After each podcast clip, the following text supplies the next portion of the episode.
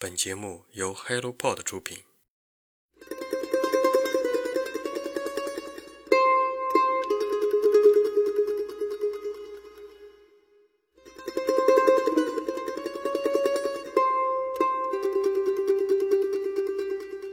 你是否会因为一本书开始去了解一座城市、一种文化呢？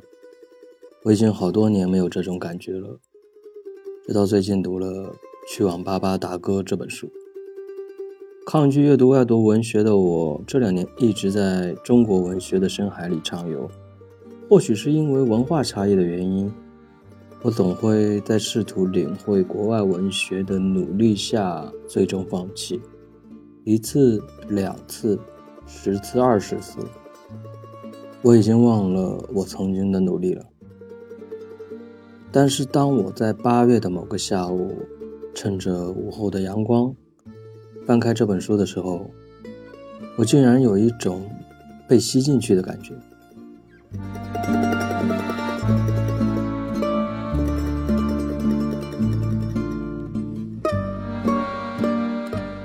有人说这本书是一部关于失落东欧的游记，但我觉得它不仅仅是一部游记，因为。当我们称这本书为游记的时候，其实是对这本书的贬低，因为在这本书里，除了自然风光、风土人情，作者还记录了自己发散的思考、无限的想象。它的内容涵盖了历史、政治、哲学、文学，它远远超出了游记的范围，所以阅读这本书的过程真的很辛苦。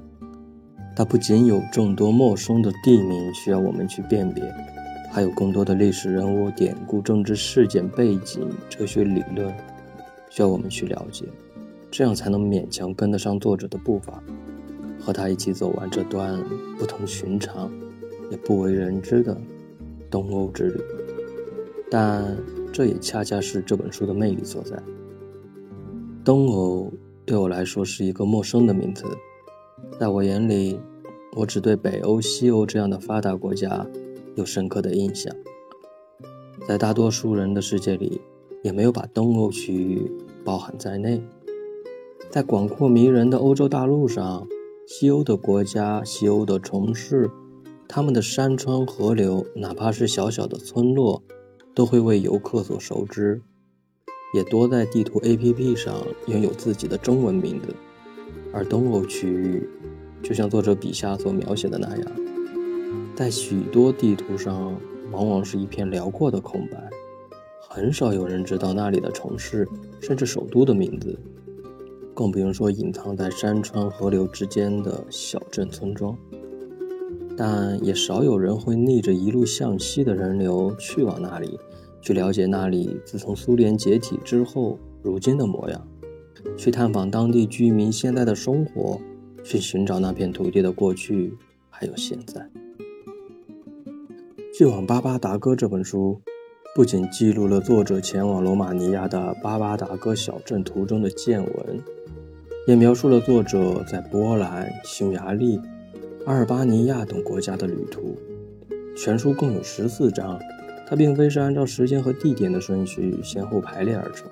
它更像是作者手中的一张旧地图，随意一指，便是一场旅行。在一九八九年之前，这些国家中的一些其实鲜为人知，因为他们有另外一个身份，以苏联的名义面向世界。这里有许多的城市一直默默无闻，毫不起眼，比如巴巴达哥。自从苏联解体之后，很多的东欧国家。在经历历史和政治的巨变之后，处于一种微妙的境地。而作为处于东欧边缘的国家，波兰、匈牙利这些国家，从在定位自己是东欧还是中欧国家之间不停地摇摆。他们似乎想要努力摆脱东欧国家的标签，改变曾经的身份，以搭上欧洲经济的快车。在全球经济化浪潮中，这片被边缘化的土地。逐渐沉寂而失落，低调地附着在欧洲的大陆上，跟蓬勃发展的西欧差距逐渐拉大。政权变化混乱，经济落后，是他们留给世界的主要印象。而这里并不是一个旅游热门地。战争和动乱给一个国家留下的创伤，往往会持续相当长的时间，直到人们能够安静下来，开始正常生活。但也不一定能从根本上得到疗愈。在书的最后，作者终于到了巴巴达哥。其实他在两年的时间里去过了两次，但每一次只有十分钟，因为大巴只在那里停留十分钟。这似乎是东欧列国的终点，但也许是一个新的起点。这片土地曾经积累了上千年的辉煌，又在动荡中不断失去。一次又一次的从零开始，就好像作者的旅途一样。在书的最后，作者站在斯洛伐克的过境通道上，等待海关检查护照。这趟失落的东欧之旅仍在继续，一切既是结束。